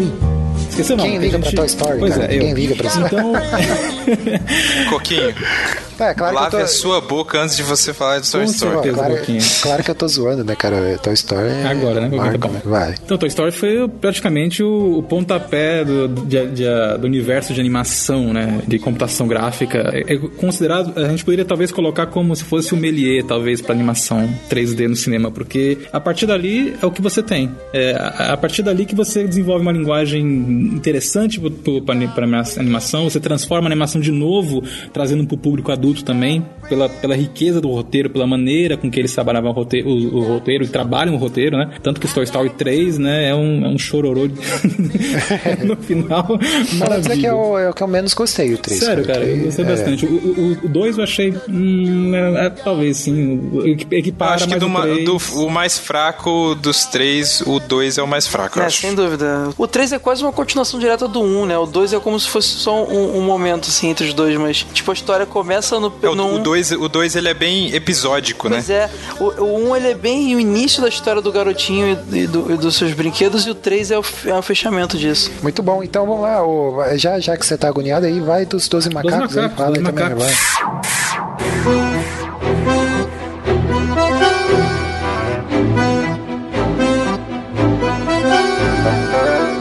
Também A desceu. orelha, a orelha curtiu esse aí. Olha lá, o- pois é, eu gosto dele, cara. Apesar de não ter, não ter nenhum macaco no filme, né? Tem, Pelo que eu lembro. não conta spoiler. Tem? Já basta eu contando spoiler. Tem, tem, tem mais de 12? Tem, tem, tem. Então, Dos Macacos é a história da praga, né? Que foi que tomou conta do mundo e um viajante do tempo do futuro vem pra tentar deter a praga. Então, em 95 também, com o senhor Brad Pitt, num maravilhoso papel de louco lá. E o senhor, como é que é o nome daquele cara? O senhor cabe, carequinha de sempre? Bruce Willis. Bruce Willis? Bruce Willis, papel Ah, oficial. Bruce Willis, exato, Bruce Willis estava lá. É, isso faz tempinho que eu vi já, não, não lembro muita coisa. Eu, que eu lembro que é uma trama bem, tipo, viagem no tempo, aquela parada toda, e vai É uma e viagem no tempo um pouco mais séria, assim. É, não é uma viagem no tempo divertidona, sabe? É bem interessante. É, e tem aqui a- o- as menções honrosas aqui, meio que filmes de sessão da tarde, né, cara? As Patricinhas de Beverly Hills, né? Alicia, Alicia, Alicia Alicia, Alicia Silver, Silverstone, né, cara? Muitos, muitas lembranças dela. Paul Rudd, né, cara? Olha o coquinho. Pois é, É, eu lembro dela, cara. Eu lembro, eu lembro dela. Sim, sim, Tá, claro. tá bom. É, é, essa, essa mina aí, depois ela começou a aparecer no. Não sei se foi antes ou depois, nos clipes do, do, Aero, do Aerosmith, né, cara? Ela e a filha do, do Taylor lá, do. Tyler. É, do Tyler lá. É, bom, tem ela, tem o Paul Rudd, né, cara? O nosso Homem-Formiga tava lá também. Vamos lá, três ninjas em apuros, cara. Eu lembro bem. Tem uma vaga lembrança desse. Eu lembro que eu assisti esse filme, cara, várias vezes quando eu era pequeno, mas eu tenho uma vaga lembrança desses três ninjas, cara. Esse, esse três ninjas, ele teve vários filmes dele, tipo um, dois, o três, ou ele, esse é o único? Deve ter tido, cara, sei lá. Eu, eu sei que eu lembro que eu, quando eu vi na época eu não gostei, não, cara. Eu achei ruimzinho, assim. É porque você era velho É, já, Coquinho, você já não, era gostava. você já era velho. tem- 95 não era velho. Era já. 30 Eu anos era já o Coquinho tinha. Na época, agora, porque eu assisti Gasparzinho, que saiu esse ano também no cinema. Primeiro filme Isso, Gasparzinho. olha aí, Fantasminha Gasparzinho. camarada. Poxa, muito legal. É, bom, cara, eu, eu- esse, esse vale a pena. Fala nisso, o primeiro filme que, que vocês assistiram no cinema aí, vocês lembram? Ô, Caio, você lembra? Eu, eu acho que foi Aladdin, cara. Não tenho certeza, eu acho que foi Aladdin? Aladdin. É. Legal. E você, Felipe, lembra? Cara, eu não lembro. O não Aladdin lembro ou. Space Jam, um dos dois. Esse filme eu assisti no cinema também, achei demais, Coquinho, cara. qual que foi Mas seu? eu- eu- Eu lembro, o meu foi. Não vão rir, né, cara? Laranja Mecânica. Não, tá louco? Eu nem tinha idade, nem tinha nascido ainda. Xuxa, Xuxa contra o Baixo Astral. Não, cara, mas é, foi perto ali. Foi o Casamento dos Trapalhões. Ah, mas Foi era de em lei, eram bons filmes de Trapalhões, não eram ruins, não. É, 89, 90, ali por aí. Cara, muito bom, cara. Eu lembro que eu ri demais, é muito divertido, assim. É, Eu, bus- eu busquei na memória aqui, ô Coquinho. É. Eu tinha 10 anos e eu lembro. Caraca, foi uma lembrança muito louca aqui agora. Homem-Aranha, o primeiro Homem-Aranha que teve, Olha. 2002. Putz, eu tinha cara. 10 anos. Você tem quantos Acho que foi o anos, primeiro cara? filme. Você tem quantos anos, cara? Nove. Eu tenho. Eu tenho 20. Tem quanto? Eu tenho 23, cara. E de onde 23. saiu essa barba toda, cara, com 23 anos? É implante. É porque eu, hormônio, eu né? viajo muito no tempo, aí. aí Entendi, tá. é, são efeitos colaterais, ele é saca? cobaia de uma experiência aí. Eu posso fazer uma menção rosa? Queria muito falar uma Vai. coisa rapidinho. Em 95 saiu no Brasil a graphic novel Marvels, que tinha saído em 94 Marvels. nos Estados Unidos. É uma graphic novel que mudou paradigmas da Marvel. Ela que traz os desenhos do, do Alex Ross, que virou lendário por desenhar com aquarela, e do- os roteiros do, textos do Kurt Busiek, que, que estudou a Marvel durante anos para escrever essa, esse encadernado, essa graphic novel. E a história se- é, se passa a vida do Phil Sheldon, que é um jornalista, vendo o início do universo Marvel. Ela se passa entre os anos 30 e os anos 70 e vai mostrando a origem de cada herói da Marvel nesse período, só que não da visão do herói, mas do- das pessoas que viam aquilo, as pessoas que assistiam aquele surgimento, aquelas lutas, mas, mas basicamente o Phil Sheldon. Então, assim, é espetacular para quem quer conhecer Marvel. Até recomendo essa- comprar para ver. A, a Salvati, a coleção de cadernos Salvati lançou há pouco tempo. Ela tá na coleção, né, não é difícil achar e mostra bem a origem do universo Marvel, com a arte linda do Alex Ross e com essa visão da gente, do público. É muito legal. E, e saiu no Brasil em 95. Em 94 ela saiu lá fora e chegou aqui em 95. Ah, muito bom. E falar em quadrinhos e tal, olha aí, o glorioso Batman Eternamente, cara. Que beleza, hein? Saiu em 95 aí Pô, também. tem, tem, que dar, tem que dar honra a isso aí mesmo, é, uma honra, Tá de de- uma honra demeritória. Eu não sei o que é pior, cara. Se é o filme se é o joguinho de Super Nintendo travado que ele tinha, Não, o pior é o É. Batman Robin. Não, o pior é a armadura extremamente anatômica, né, cara? Que tinha até. Mamilos, tem mamilos.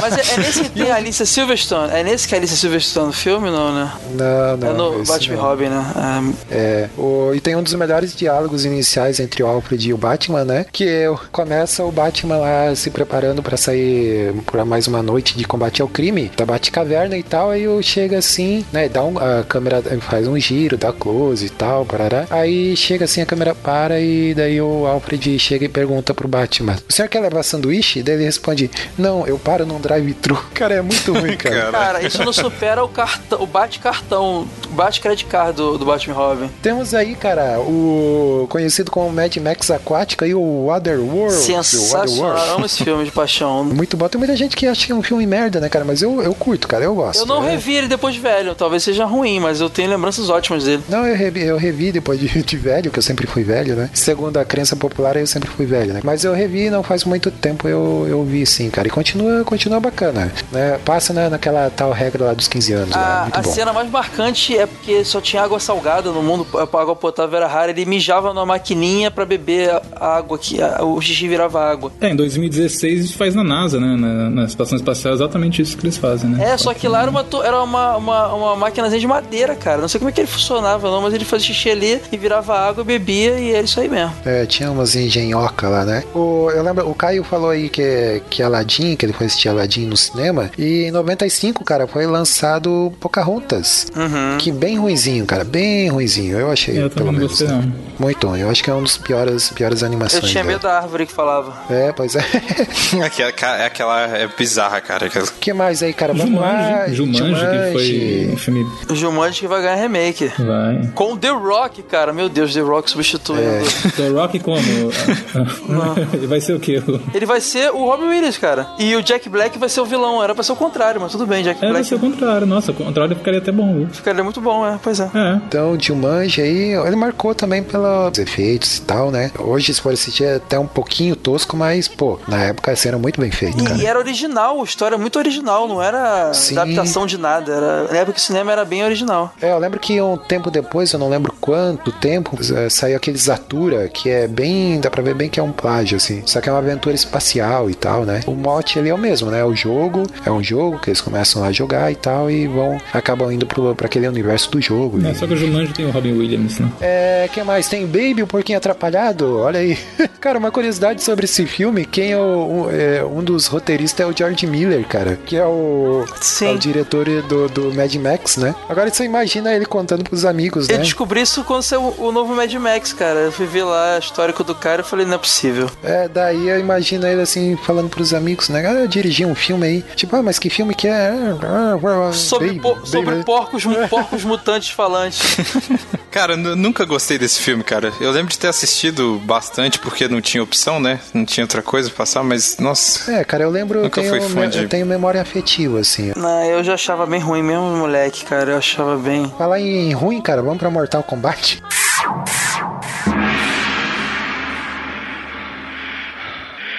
Choose your destiny. Flawless victory. Choose your destiny.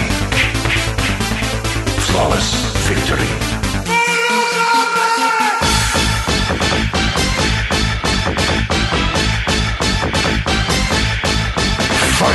Que foi lançado o filme também nessa época. Mas aí que tá, cara. Mortal Kombat é considerado por muitos um dos, dos melhores adaptações de games. É muito fiel à história. É, eu não faço parte desses muito, não. Mas Cara, ele, ele che- Não, pode ser um filme ruim, mas a adaptação que eu digo, ele é muito fiel à história original, que é ruim também. A história do jogo é ruim. É. Então é por isso que não tem muito. Acho que só Silent Hill tirou o, o, o posto de melhor. Esse ano teve Ghost in the Shell, que era uma animação japonesa que deu base gráfica pro Matrix. É, esse aí já é outra, outra categoria, né, cara? Que é, são os filmes cult ou então são as grandes produções, né? Da, dessa época aí. Até agora a gente falou só de filme aí, de dimensões honrosas aí, Sessão da Tarde. E tem mais um aqui só que eu gostaria de, de mencionar, que é o Hackers, Piratas de Computador, cara. É de 95? É, com Angelina Jolie. Por acaso eu assisti ele recentemente, assim, eu, lembrei desse filme antes mesmo da gente definir pra que ano a gente ia viajar. Pensei, pô, lembrei desse filme, Angelina Jolie, parará. Aí eu fui assistir, cara, mas é, é bem ruizinho, assim. Ele tem bem. É bem anos 90 mesmo. Mas o interessante que eu achei, cara, que é um filme sobre vírus de computador. E interessante que em 95, como a gente viu aqui, a, a internet estava chegando, internet comercial aqui no Brasil, e nem se ouvia falar de vírus e, e nada. E Hollywood já estava fazendo filmes sobre vírus, ataques de vírus e tudo mais, né? Então eles eram hackers e tinha um vilão lá que tinha criado um vírus. e Mas é bem ruinzinho, cara, é ruinzinho. Se você assistiu aí, lembra e gostou, não assista de Deixa, novo. deixa na memória, né?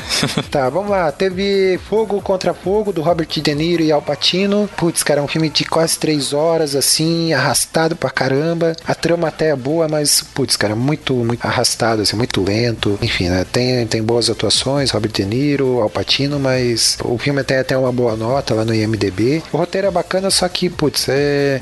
Tudo bom, só que o Coquinho não gosta, tá, gente? É isso. Não, não é que eu não gosto, cara. É, É, ele é tipo, quem liga, né? Pra quem, ele, ele falou isso o podcast inteiro, quem liga pro que o Coquinho É. pensa? Vai, quem liga? Teve, teve esse Ventura 2 2 também. Ah, verdade. Teve lá Cassino, cara, ser considerado aí o segundo da trilogia da máfia do Martin Scorsese, né? O primeiro foi Caminhos Perigosos e o terceiro foi o Infiltrados, né? Então, é, Martin Scorsese, cara, sem comentários, né? É, Muito bom. Não precisa falar. É muito bom. É, Apollo 13, cara, o desafio do, ao- do desafio ao triunfo. Muito bom o filme também. Houston, We Have a Problem, né?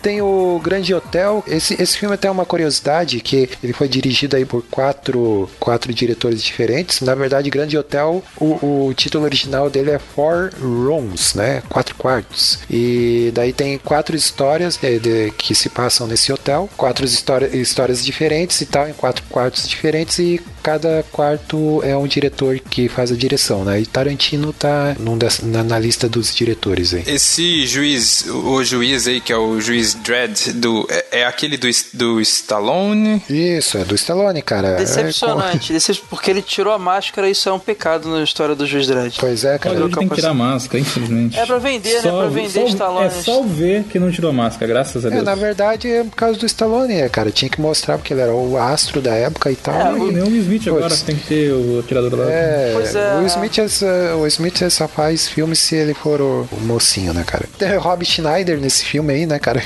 Por incrível que pareça, mas é, enfim, eu até gosto, cara. A única- aquela atmosfera toda e tal que, que tem ali no filme, assim, eu, eu achei bacana, mas é realmente o lance dele tirar o capacete ali estraga bastante, porque é uma marca registrada do, do personagem, né? Até no quadrinhos eles brincam, né, não, cara? ninguém nunca viu o rosto dele, ele não tira. Eles brincam que até na, na- na- quando ele tá na privada, tá no, no, no banheiro, ele não tira. é, ele toma não tira... banho com, com, com a parada. Exato. é. Tem Antes do Amanhecer, que, cara, muito bom esse filme aqui, de um diretor chamado Richard Lin Lindker. Muito bom, é uma, é, na verdade, trilogia, é né? o primeiro trilogia e tal. Ah, quem liga? Quem liga, Coquinho? Quem liga? Não, né? esse, É, o esse Char- eu ligo, esse é bacana. é, é. E o filme é todo em cima de diálogo, cara, é sensacional, assim. Então vale a pena. E Duro de Matar, A Vingança, esse eu assisti no cinema, né? Com Bruce Willis. que, é, que tinha o Bruce Willis e o nosso amigo lá, o Samuel L. Jackson. É o né? melhor, eu gosto, pra mim o Duro de Matar é o melhor. Não, cara, não, Não, faça primeiro é isso. melhor. Pra mim é, O pra mim é. primeiro, primeiro é o melhor, sem dúvida, cara. Eu lembro de ter assistido no cinema e a cena que mais me marcou, cara, foi aquela cena na- no navio, quase mais pro final lá, né? Que o cara ele é cortado no meio por um cabo de aço. Não sei se tá le- se estão lembrados dessa cena. E, e eu lembro que marcou muito, cara, porque eu lembro de que é uma das primeiras cenas assim que de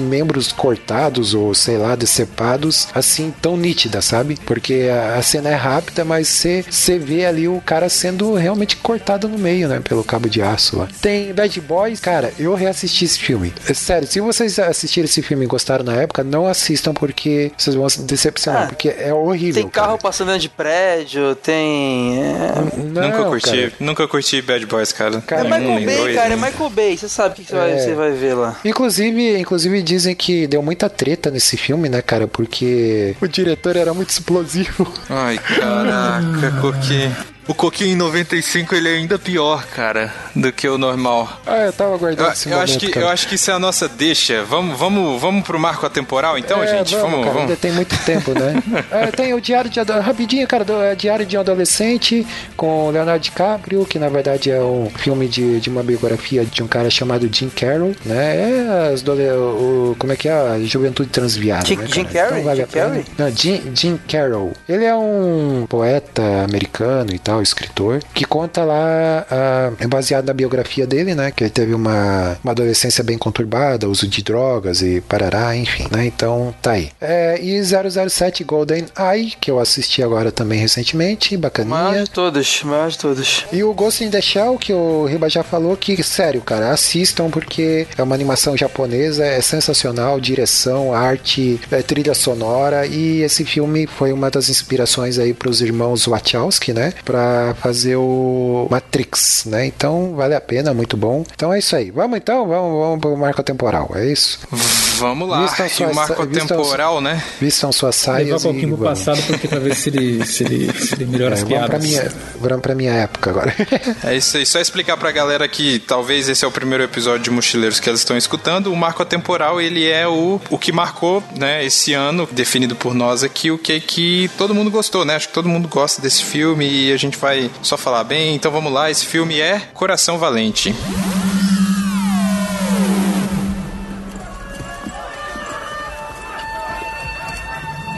Filhos da Escócia! Eu sou William Wallace. William Wallace tem dois metros de altura. Sim, eu ouvi falar. Mata homens a centenas. E se estivesse aqui, mataria ingleses com bolas de fogo dos seus olhos e raios do seu traseiro. Eu sou William Wallace. E estou vendo um exército de meus conterrâneos que está desafiando a tirania. Viemos lutar como homens livres. E vós sois homens livres. O que iriam fazer sem liberdade? Lutareis? Eu não quero morrer, não! É isso? Não! Fugiremos! Para sobreviver! Sim. Lutem e talvez morram. Fujam e viverão. Ao menos por um tempo. Morram em suas camas daqui a alguns anos.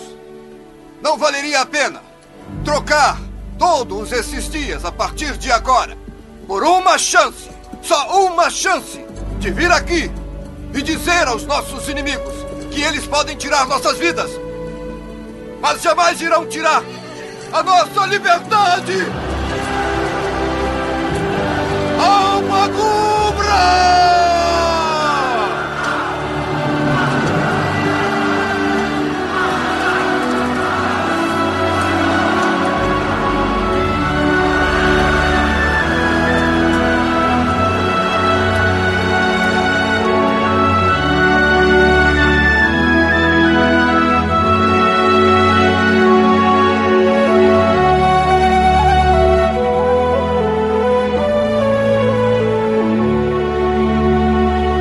Aí sim, hein?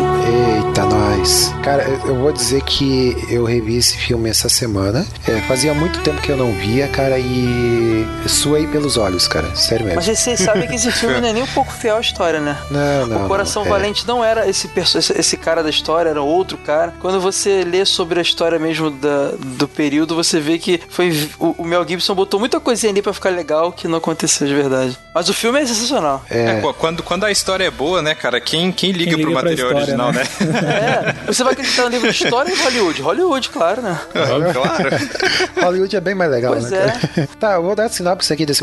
Vai ter, vai ter spoiler aí, tá? Então, se, se você não assistiu ainda, então pule aí essa parte e vá pra- mais pro final. Então, a sinopse, cara, eu fiz aqui uma sinopse meio zoada mesmo, né? Que é um filme que conta a história de um, de um cara pintado de longas madeixas chamado William Wallace, né? Que morreu estripado, né, cara? Gritando liberdade, né? E mostra o que acontece com as pessoas que resolvem desafiar o sistema, né? O resumo da história é esse, né, cara? O cara é um guerreiro é, escocês que lutou pela independência da Escócia, né? Na época que era dominada lá pela Inglaterra, lá por 1300 e antigamente, né? Então o filme é baseado nessa história e tal, só que, claro, bem romantizada aí, como vocês disseram, pelo diretor aí que foi o, o diretor e protagonista, o Mel Gibson, né, cara? E, o legal desse filme, cara, é que ele tem de tudo um pouco, assim. Eu Não sei se vocês também tiveram essa impressão, né? De ter drama, de ter, sabe, romance, parará, né? Ele tem cenas de luta muito bacanas, cara, de, de batalhas. De batalhas são bem legais. É, eu costumo dizer, cara, que, que é meio que um filme completo, assim, de, de gêneros, né? Se quiser drama, vai ter drama. Se quiser romance, tem romance também, cara. Se quiser comédia, vai ter comédia. Intriga, tem intriga, E, né? ó, Mel Gibson no seu auge de forma, de atuação,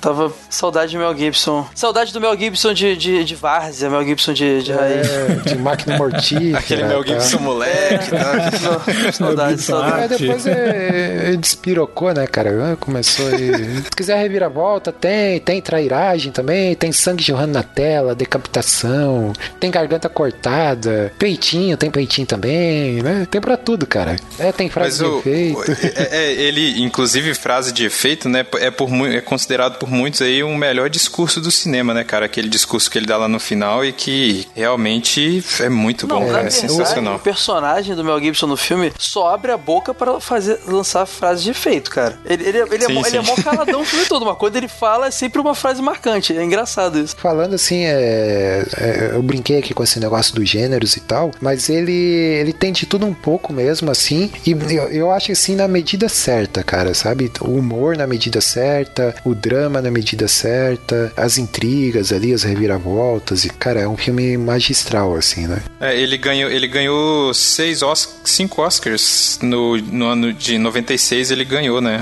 É, ele ganhou o Oscar de melhor filme, é, melhor direção do Mel Gibson, melhor edição de som, melhor fotografia e melhor É, maquiagem. foi o blockbuster do ano e, por incrível que pareça, ele não xingou nem matou nenhum judeu durante a história do filme.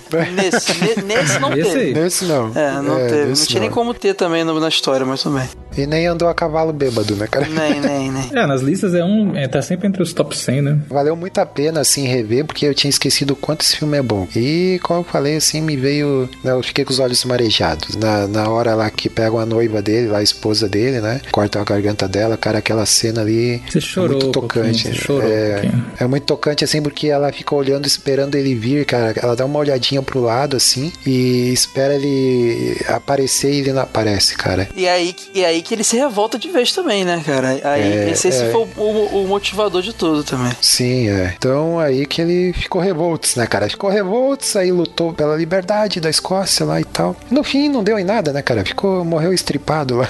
É, não, deu, ele foi um, ele foi um Marte, né, cara? Sim, depois sim. dele- É, depois deles, os escoceses é. continuaram lutando e aí vi- conseguiram a independência e tal. É, não deu em nada assim, modo eh, brincadeira, né? Porque no filme ele acaba assim. Mas ah, o interessante, cara, que na história real mesmo, até onde eu li e tal, e pesquisei, é aquela cena de tortura no final realmente houve, né? Aconteceu. E ele foi esquartejado e o- os membros dele foi cada um colocado no canto do Reino Unido ali, da Inglaterra, da, da, da Escócia, Irlanda. E, eh, eu tenho até, cara, eu tenho curiosidade de estudar um pouquinho mais sobre aquela a história daquela região ali, porque é muito É, interessante, dizem, né? diz- dizem que só 10% é real dessa história aí. É, não, é, e uma, uma, uma curiosidade é que o, o verdadeiro coração valente não era o William Wallace, é aquele cara que continuou a luta depois dele, que tinha traído ele e se arrepende. Esse é o nome do personagem. Ele que era nos livros de história é chamado de coração valente. Tanto é que quando ele morre, o coração dele é levado no- numa bolsa na guerra pra continuar. é, é, é, então, assim, botaram o nome no, no filme porque era legal, mas não é o William Wallace o coração valente. É interessante, é, é o, o título dele em Portugal é Braveheart, né? O Desafio do Guerreiro. Não, faz com voz de muçulmano, voz de muçulmano, vai lá. Portugal do sul de Portugal. É. Portugal, pra- Braveheart, né? Tem que ser, não tem outra. O Desafio do Guerreiro. Do guerreiro, né? do Guerreiro. Parece, parece aquele, aquele, aquele Zohan, tá ligado? Falando. É, aquele personagem hilário, né? É horrível, meu Deus do céu. do Adam Eu odeio o Adam Sandler. Também, tá? Só pra, só pra constar. O Coquinho é fã, cara. O Coquinho é fã do fanzaço, assisti tudo. Assisti até ó, esse filme que lançou, fiz questão de assistir o The Over, né? Não, The- não, The pode, Do- falar do, Ad- The pode Do- falar do Adam Sandler. The, The Over. Mas eu, eu não sei, quando eu era. Eu lembro que a primeira vez que eu assisti esse filme eu Vai era mais dizer, novo é, e não vai tal. dizer quando eu era novo, né, cara? Porque daí. Quando, eu era criança, quando eu era Coquinho, criança. vai, de- vou dizer quando eu era criança. Quando eu não tinha pelo na cara, Isso. eu assisti esse filme. Tinha pelo no e aí, também, e- e né? quando eu era. Quando, nessa época eu acho que eu confundia, cara, porque o papel parece o mesmo com outro filme do Mel Gibson também, que é o Patriota. Vocês lembram desse filme? Ele é de. Só que o Patriota é de 2000. Hum, não. Que é que retrata a, a, A guerra guerra, civil, né? de independência independência, dos na Estados? Unidos, isso. Parece mesmo. E, e ele é o mesmo cara, assim, o mesmo personagem, basicamente, só que agora, em vez de usar saia, ele, Ele usa tava calça, onda né? de fazer épicos históricos, né? Tava, então, é- é tava. por isso que teve essa. E os filmes não são muito longe um do outro de, de tempo, né? Não, não, não são. E eu, ah, eu gosto de ambos os, O os Patriota filmes. que são- tem o Heath Ledger filmes. lá no elenco. Sim, sim. O Heath Ledger faz o papel de filho, filho dele, É. né? Um dos filhos Pois dele. é. Filmaço, filmaço também. É, ele dirigiu, o Mel Gibson também dirigiu lá o Paixão de Cristo, né? Foi um baita filme. Esse eu também chorei na época, né? Cara, eu nunca nunca assisti esse filme. Assista, cara, é bom. É pesadão, é bem- pesadão. É, pesadão, é pesadão, assim, é, tem. é, você sente que é um pouco exagerado até, mas, cara, vale muito a Tu pena. sente a raiva dele por judeus. É. Fica, fica bem evidente. É, exato. E o que mais, cara, que a gente podia falar sobre esse filme? É isso? Volta Mel Gibson, volta Mel Gibson. Clássico. hashtag aí, volta Mel Gibson. Se esse fosse o Pocket Show, ia ter a hashtag. Por um mundo com máquina mortífera 5. É. Putz, máquina mortífera, cara.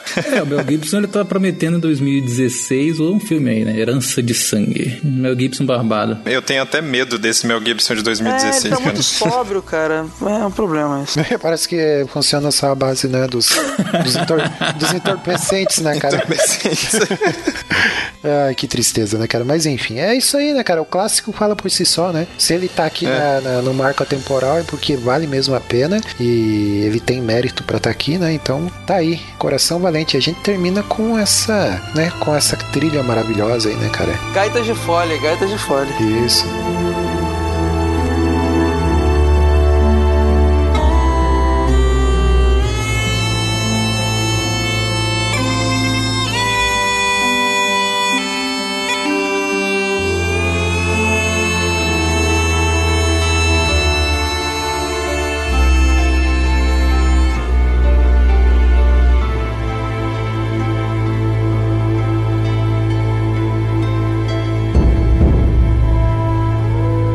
É isso aí, pessoal. Então, é, a gente vai chegando ao final de mais um Mochileiros. Nós vamos voltando aqui pra máquina pra gente voltar lá pra 2016. Ah, já, É, cara? eu queria. Pois, pois é, né, cara? Tem. Tá tão bom. Quando chega no final, assim, da viagem é complicado, mas tem que voltar pra casa, né? Tem que voltar pra casa. É, queria agradecer o Caio aí, valeu, cara, por estar aqui com a gente, por fazer essa viagem sensacional. Sempre as ordens, só chamar que a gente aparece aí. Isso. Daí já aproveita e faz um jabazinho, né, Caio? Diz aí. É, cara, eu sou lá do retrogeek.com.br, nós somos podcast, cara, no YouTube, essas coisinhas todas aí. A gente fala de nostalgia também. Não nesse formato bacana deles aqui, é uma coisa mais simplória, mas bem legal. Ah, não seja modesto, A rapaz. gente foca muito na parte mais geek mesmo da parada. A gente fala muito de, de tokusatsu, de games, de desenhos animados e tal. E faz uma visita lá pra gente, esse é o nosso feed, confere, talvez vocês gostem. E será um prazer ter vocês como ouvintes do Retro Geek. Isso, ouçam lá que, que é muito bom. Se a galera procurar o Retro Geek aqui em, em 95, não vai, não vai ter, né? Então você tem que ir lá pra 2016 e aí lá você vai. Pequeno, pequeno Caio nem sabe o que é podcast. Nenhum de nós sabe o que é Eu podcast. tava vendo o Cavaleiro né? Zodíaco só, cara. Eu não queria mais nada da vida.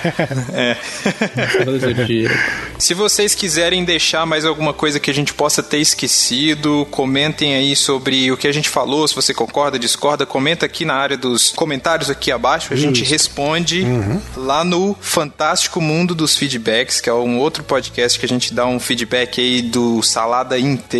Bom, assina o nosso feed, dá cinco estrelas pra gente lá no iTunes e é, e agora a gente vai voltando aqui e cada um de nós vai levar alguma coisa como recordação. Coquinho, o que, que você leva de recordação aí de 95? Então, cara, eu vou levar um traje típico aqui da Escócia, né? Que logo começa o verão, lá em 2016 e tal, né? Eu Vou usar uma sainha pra ficar mais confortável. Olha o Coquinho querendo usar saia, caraca. Quer, quer que foi, quer que foi, quer que ah, rapaz. É.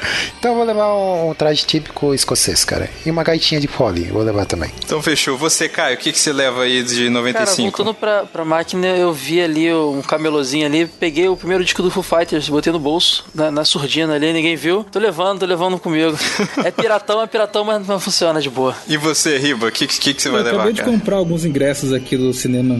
Por exemplo, o Gasparzinho que eu vi, o Dos Macacos, todos os filmes que a gente falou em 95, eu já comprei uma cópia do negócio e recebi um- uma nota de um real, cara. Eu vou guardar essa nota de um real. Vocês nunca tentaram ver, ver é, é, jogar na cena, não, cara? Vocês sabem o resultado de tudo. Vocês estão. Vocês podem. Não, isso é contra as regras, Ah, cara. desculpa, Se, se a gente É, é, coisa é. agora, aí, A gente, a não pode zoar a pensa- linha pensa temporal, só, cara. Talvez o Guidão goste de Doctor Who depois disso. Já pensou se a gente muda? Ai, cara, olha, olha o Riba. O Riba É, tá aí, Coquinho. O Riba, o Riba é o infiltrado lá do. O Márcio e o, e o Rafa mandou ele aqui pra citar Dr. Who, pra não ficar nenhum episódio sem falar de Eu já Dr. citei Who. mais de três vezes, meu amigo. Durante o episódio. E eu vou levar aqui, cara, como o, o, o Caio ele roubou o que, que eu ia levar aí, mas então eu vou levar outra coisa. eu vou levar um. vou- como lançou o DVD nessa época, eu vou levar, levar o DVD de Toy Story, que foi um dos primeiros filmes de animação que eu gostei aí quando criança, então eu vou levar um DVD do Toy Story. Podia Fechou? levar um CD do Evanescence, cara. Não, não, não, não, não, obrigado. Mas é isso aí, gente. Obrigado, fiquem com Deus e até a próxima. Valeu. Valeu. Tchau.